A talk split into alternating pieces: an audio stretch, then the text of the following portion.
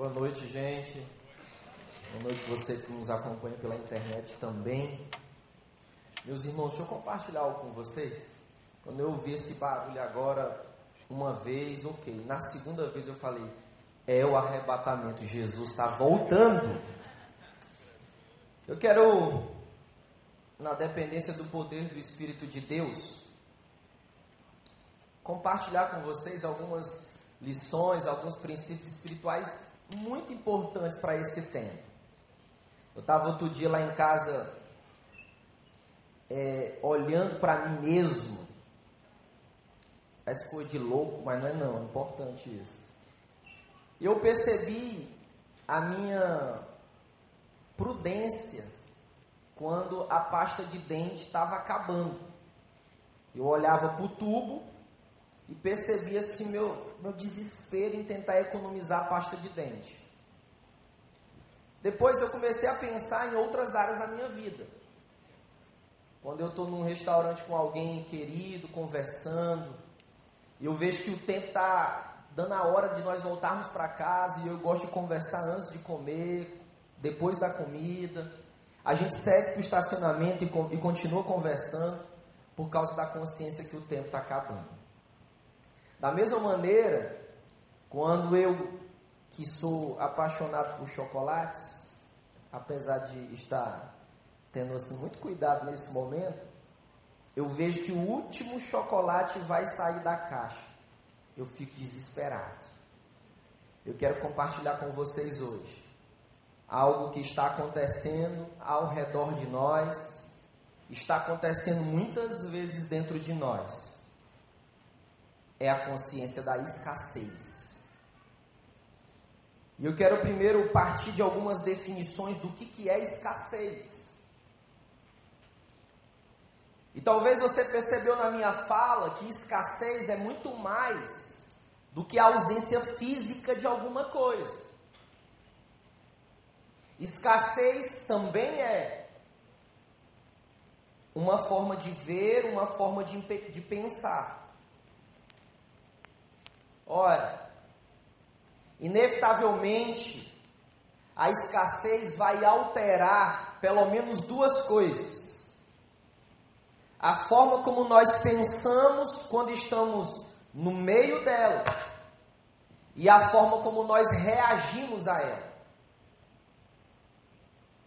E talvez você, a minha semelhança, tenha percebido e comece a perceber agora que a escassez ela tem um poder grande de capturar nossa mente, de capturar nossa atenção ao que está acontecendo. É engano pensar que a escassez traz somente prejuízos para a nossa vida. Não. A escassez, a ausência de alguma coisa, de alguém ou de algo, também traz benefícios para nós. Eu quero convidar você a abrir a palavra de Deus, a nossa regra de fé e prática, a nossa bússola, o nosso mapa, no livro de 2 Reis, capítulo de número 7. É chamado um dos livros históricos. Primeira Crônica, segunda, primeira Samuel, segunda Samuel, primeira Reis e segunda Reis, eles vão contar a história do povo de Deus os reis que governaram a nação de Israel. 2 Reis, capítulo 7, versículo de número 3. Acompanha comigo, por gentileza. Havia quatro leprosos junto à porta da cidade. Eles disseram uns aos outros: Por que ficar esperando a morte? Se resolvermos entrar na cidade, morreremos de fome. Mas se ficarmos aqui, também morreremos. Vamos, pois, ao acampamento dos aremeus, para nos render. Se eles nos pouparem, viveremos. Se nos matarem, morreremos. Ao anoitecer, eles foram ao acampamento Quando chegaram às imediações do acampamento, viram que não havia ninguém ali, porque o Senhor tinha feito os arameus ouvirem o ruído de um grande exército com cavalos e carros de guerra, de modo que disseram uns aos outros: Ouçam, o rei de Israel contratou o rei dos Hititas e dos egípcios para nos atacar. Então, para salvar a sua vida, Fugiram ao anoitecer, abandonando tendas, cavalos e jumentos, deixando ali o acampamento como estava. Eu vou contar a história para você. A cidade estava sitiada. O que é uma cidade sitiada? É uma cidade cercada. A cidade de Samaria não entrava comida e nem saía comida. Nesse momento da história do povo de Deus, havia grande escassez naquela cidade. A cidade estava cercada por um rei e um grande exército. E era o exército da Síria. Meus irmãos, minhas irmãs, a fome era tão grande que para que eles pudessem comer, imagine crianças, adolescentes, jovens, adultos, anciãos, debaixo de uma tremenda fome. E para que eles pudessem comer uma cabeça de jumento, eles tinham que ter pelo menos um quilo de prata, ou trabalhar dez meses para comer uma cabeça de jumento. E nós iniciamos a leitura falando de quatro pessoas. E essas quatro pessoas, elas são descritas nos versículos que nós lemos, de uma enfermidade chamada lepra. É possível, é provável que a lepra hoje fosse considerada a hanseníase, por exemplo. A hanseníase é provocada pelo chamado bacilo de Hans. Detona a nossa pele, detona a pele do portador dessa enfermidade. Talvez você pense, pastor, o que é que esses quatro homens que foram excluídos da cidade, eles podem me ensinar diante da escassez que está ao meu redor, e mais, me ensinar a lidar com a escassez que está dentro de mim. Quantas vezes nós seguimos e percebemos que há a escassez de alegria, e percebemos que há escassez de amor, que a escassez de afeto, que a escassez de relacionamentos, que a escassez de recursos, e aliás, escassez inclusive da esperança.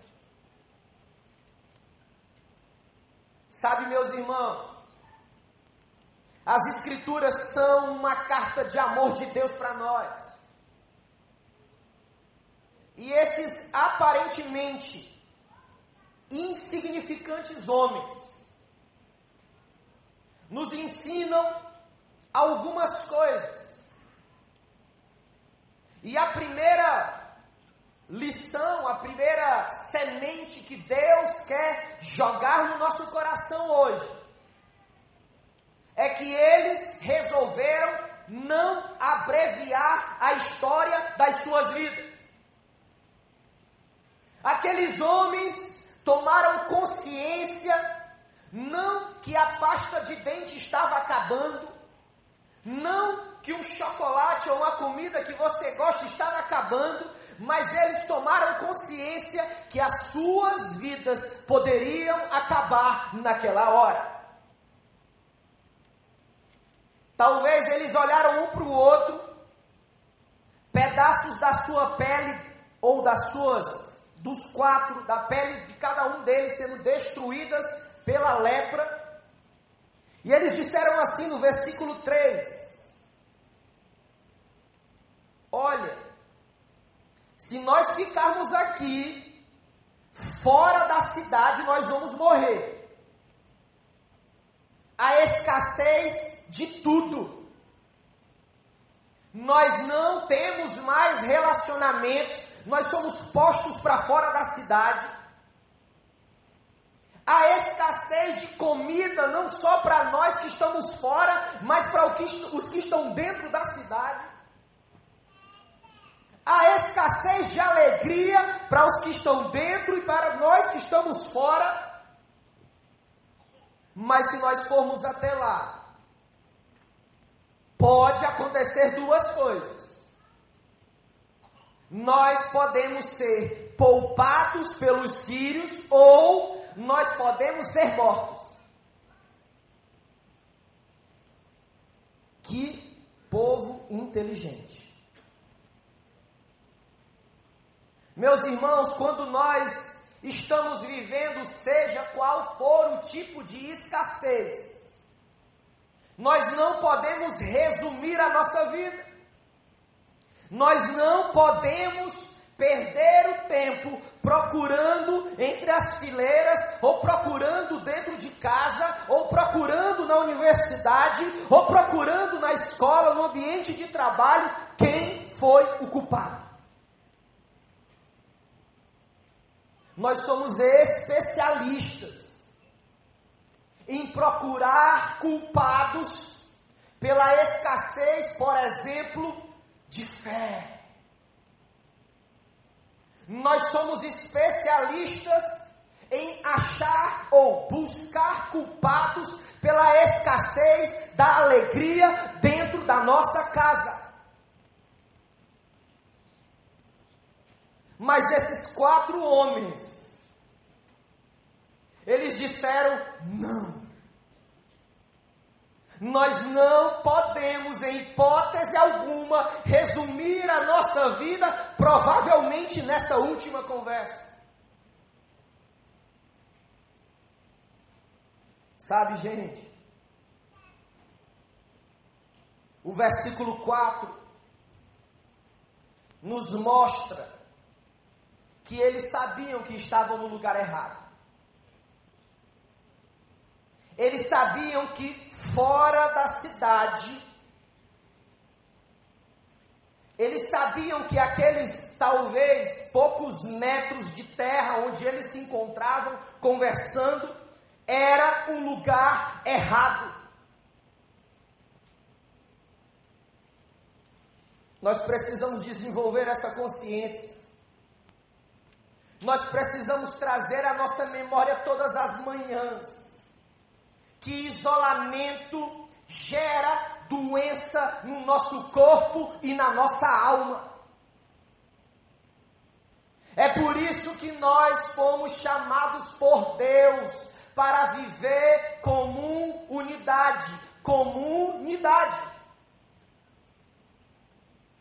Eles sabiam que aquela posição, eles sabiam que se eles tomassem uma posição endurecida,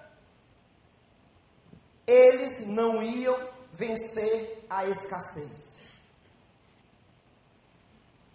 Relacionamentos, eles estavam ausentes porque eram considerados pelo povo de Deus como impuros.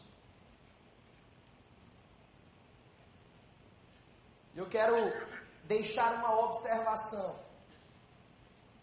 Tecnologia é boa demais. Tecnologia nos ajuda demais. Mas sabe, nada substitui o olho no olho. Nada substitui um abraço caloroso. Nada substitui o face a face. Nada substitui em momentos específicos e circunstanciais carregar o outro, carregar a outra nas nossas costas e ir adiante. Muitas vezes nós estamos em posições de isolamento. Nós estamos endurecidos numa crença e nos postulados de uma técnica psicológica que diz a chamada crença disfuncional, uma disfunção naquilo que eu acredito, nós ficamos isolados. E você pode imaginar comigo quais são os efeitos do isolamento. Você pode imaginar comigo quais são os efeitos de estar num lugar onde Deus não quer que você permaneça ali. Aqueles quatro homens enfermos no corpo, eles sabiam que aquele era lugar de morte, e não apenas morte física, mas era lugar da morte dos sonhos que eles tinham. Talvez aqueles homens tivessem um sonho de voltar ao convívio daqueles aos quais eles amavam. Talvez aqueles homens tivessem um sonho no coração de contribuir para que aquela cidade não permanecesse cercada pelos exércitos inimigos. Aqueles homens talvez tivessem no coração o desejo de contribuir para que o poder de Deus, o amor do Senhor, se manifestasse na vida daquela nação. Mas os seus sonhos poderiam morrer morte de relacionamentos, morte da visão para onde eles deveriam ir. estar no lugar errado vai trazer para nós, além de doenças, morte. Quantos começam a caminhar com Jesus? E eles vão tomando posições inadequadas, eles permanecem anos e anos na murmuração, eles permanecem anos e anos olhando o que está errado ao redor, mas não conseguem olhar para dentro de si, à luz da palavra e ver o que precisa ser mudado em nós. Primeiro, eles sabiam, eles não queriam abreviar suas vidas, no versículo 4, eles sabiam que estavam no lugar errado. E no versículo 5, a palavra de Deus diz que ao anoitecer, eles foram até o acampamento. O versículo 5 mostra para nós que parece que eles foram lançados além da escassez. Quando eu estava lendo esse texto, refletindo na palavra de Deus, sensação que eu tive foi que aqueles homens, no meio de uma profunda, tremenda escassez, era como se tivesse um elástico nas costas deles, e eles pegassem impulso nesse, nesse elástico e fossem adiante. Sabe qual foi o resultado? Eles se projetaram para além da escassez. Eles não negaram os desafios que, que, que estavam ali. Um poderoso exército acampado com espadas, cavalos e muitos guerreiros. Eu quero convidar você hoje a sair daqui e pegar a força de Deus e ir além da escassez.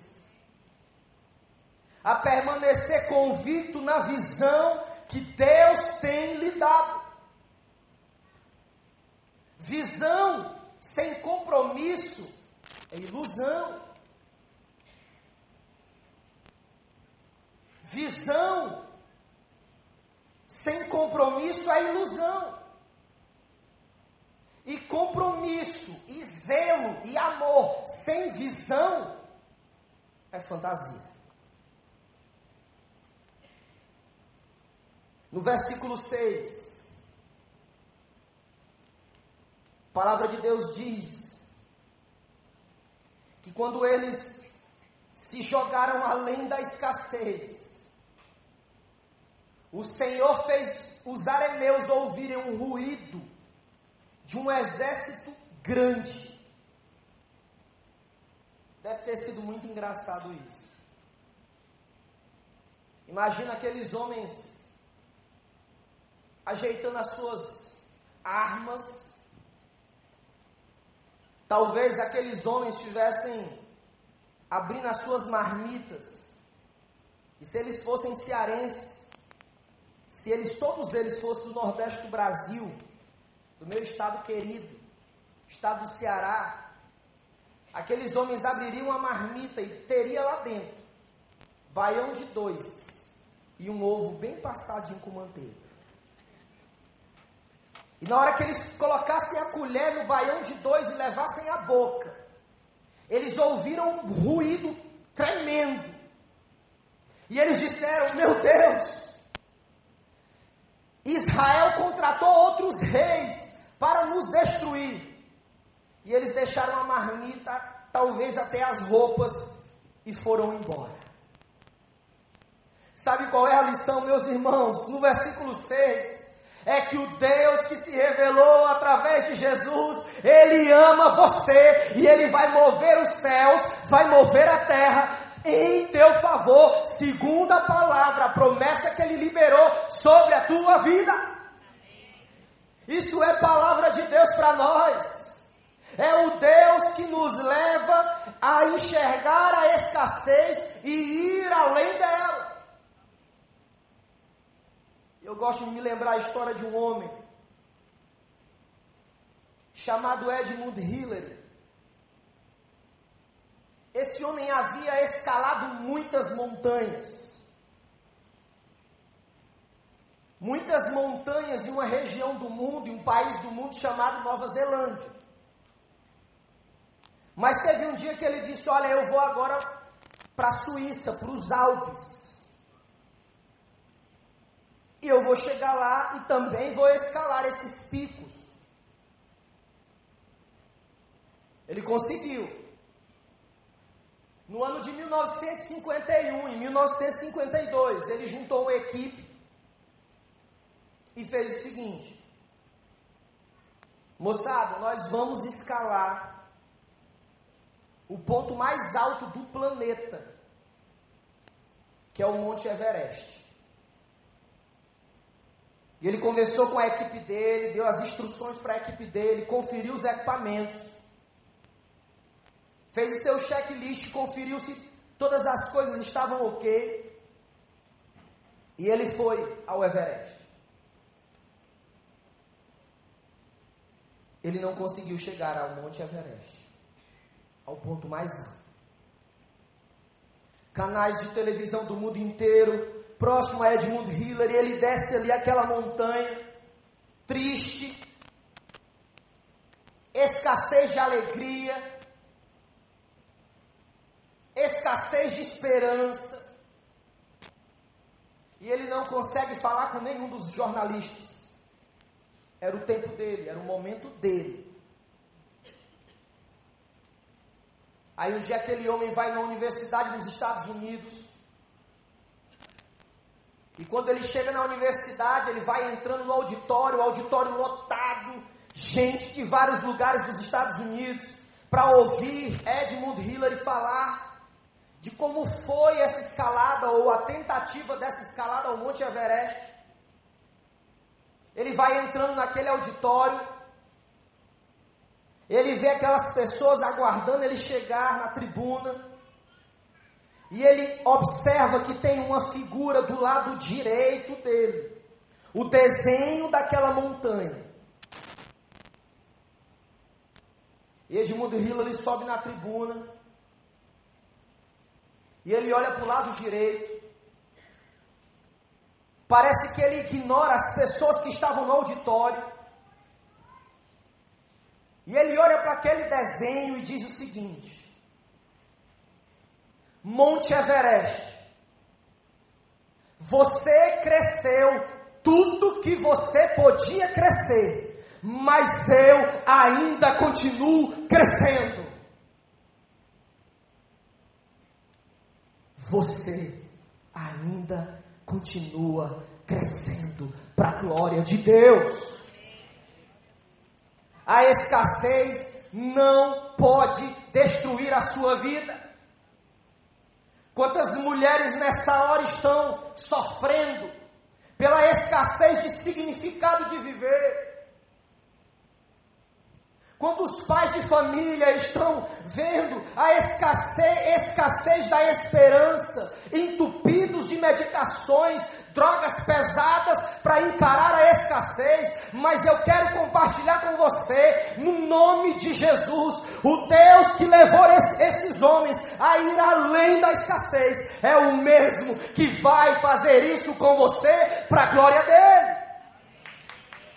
Se você crê nisso, aplauda Jesus. Essa é a palavra de Deus para você hoje à noite. A escassez não pode destruir a sua vida.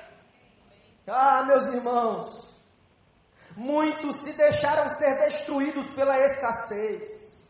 Sonhos se transformaram em pesadelos. Sonhos foram deixados para trás. Mas o Deus que viu aqueles quatro homens enfermos na porta de uma cidade, é o mesmo que olha o teu coração hoje, é o mesmo que viu a tua lágrima ontem ou antes de sair de casa, é o mesmo que conhece a tua angústia, é o mesmo que conhece a tua aflição, é o mesmo que conhece o teu cansaço. O nome dele é Jesus Cristo de Nazaré. É o filho do carpinteiro. Eu ouvi muitos anos um ditado popular satânico, que era assim: pau que nasce torto morre torto. E um dia, quando entendi a mensagem da cruz do rei, eu disse: não, pau que nasce torto, Jesus é especialista em consertar, porque Ele ama a minha vida. Ah, Talvez se você esteja vivendo algum tipo de escassez agora, hoje, seja qual for,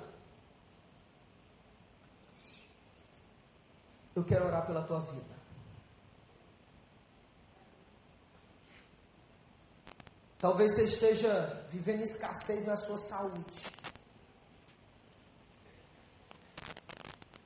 Estava com a família hoje na parte da manhã e da tarde. Eles diziam: Olha, meu pai está com uma enfermidade seríssima. Essa enfermidade ela pode se manifestar de duas maneiras: do peito para cima ou do peito para baixo. E infelizmente ela está se manifestando do peito para cima. E a face dele está se paralisando. A fala dele é difícil. Escassez na saúde. Eu disse: Deus pode fazer o que está no seu coração, segundo a sua vontade, segundo o seu propósito. E cabe a nós uma coisa: clamar o sangue de Jesus. Curva a tua fronte. Fique tranquilo, eu passei dois minutos. Relaxa aí o teu coração.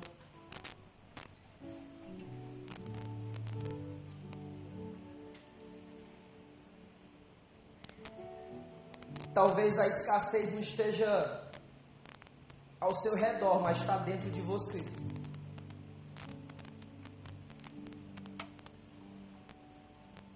E a escassez, um dos seus efeitos, é perturbação na nossa alma.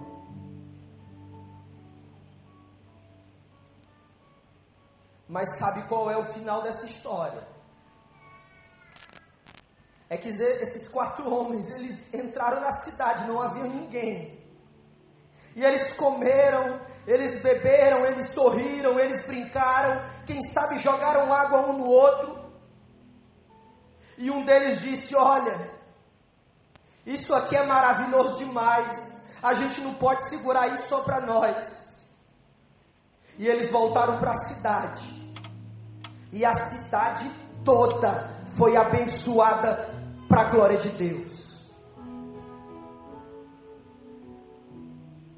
Talvez seja a hora de você romper a escassez, abrindo o coração, para que a graça, que é o favor que nós não merecemos, nós recebamos dele nessa noite. Enquanto nós estamos nessa atmosfera de adoração e oração, quero convidar você que diz, pastor, essa palavra alcançou o meu entendimento, alcançou a minha alma. Eu quero que ela gere dentro de mim mudança, coragem, ousadia para ir além da escassez.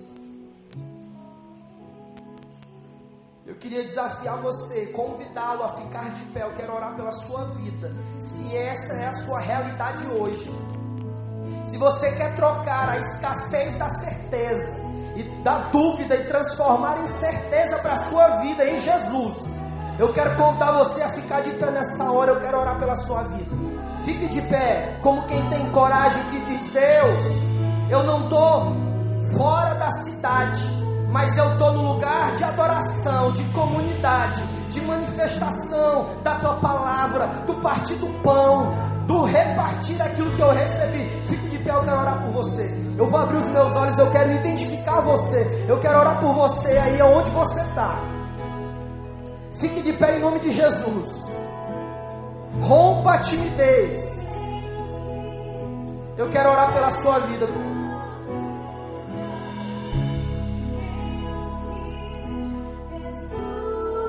Graças a Deus. Continue com seus olhos fechados. Graças a Deus. Graças a Deus.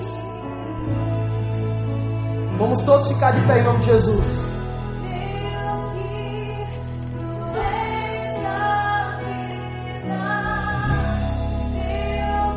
E eu quero fazer agora que a palavra de Deus diz que acontecia naqueles tempos. Vários dos pastores da igreja estão aqui. Eu quero convidar você que ficou de pé, se você quiser, a sair do seu lugar, a vir aqui. Os pastores que tão, estão aqui, nós vamos dar um abraço em você e nós vamos orar com você. Pode sair do seu lugar em nome de Jesus. Nós vamos tocar em cada pessoa que vir aqui. E nós vamos dar um abraço em você. Vamos estar junto com você. Pastor Daniel está aqui. Pode vir nome de Jesus. Pastor Tiago. Pastor Ricardo está aqui. Simone está aqui para dar um abraço em você. Pastor Paulo. Maura está aqui. Nós queremos dar um abraço em você. Pode sair do seu lugar. Pode sair. Eles vão se mover, vão dar um abraço em você. Eu também vou fazer o mesmo para você. A palavra de Deus diz que isso acontece no reino dele. Muitas pessoas aqui, Deus pode fazer alguma coisa muito especial na sua vida.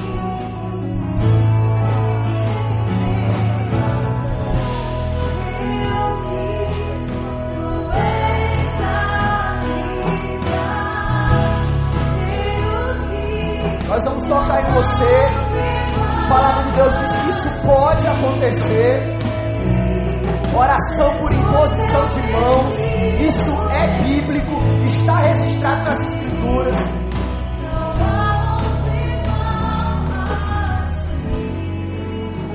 Para finalizar, vamos orar ao Senhor. Pai, nós te agradecemos porque não é a filosofia, não é a psicologia, a engenharia química capaz de mudar a fome da nossa alma, mas é a tua palavra que é poderosa, suficiente para mudar o rumo, a história da nossa vida. Nós queremos liberar sobre as nossas vidas firmados na tua palavra. Senhor, como tu fez na vida desses quatro homens, faz de novo com a nossa vida, Senhor. Nos ajuda a ir além da escassez, nos ajuda a vencer, Senhor nos ajuda a lutar contra as coisas que têm tirado a nossa energia para te buscar, para te adorar, para render louvor ao Senhor. Pai, no nome de Jesus, endireita os nossos relacionamentos. Senhor, nos ajuda a vencer os vícios, as compulsões. Nós cremos, nós amamos a palavra. Senhor, ela é bússola para nós. E nós repreendemos agora toda ação maligna, todo espírito das trevas, toda obra de ocultismo, de feitiçaria, caia por terra no poder do nome de Jesus. E que a tua palavra prevaleça nas nossas vidas. E que agora, Senhor, quando vamos compartilhar as nossas dores, as nossas angústias, que possamos também compartilhar o poder do Senhor, os milagres do Senhor, um coração grato. E nós oramos juntos. Se você crê nisso, diga amém. Aplauda o nome de Jesus. É o nome dele, digno de louvor e adoração. Não há homens, mas o nome de Jesus. Deus abençoe você. Pode voltar para o seu lugar. Dê um abraço que está do seu lado, se você quiser e puder. Pastor Daniel.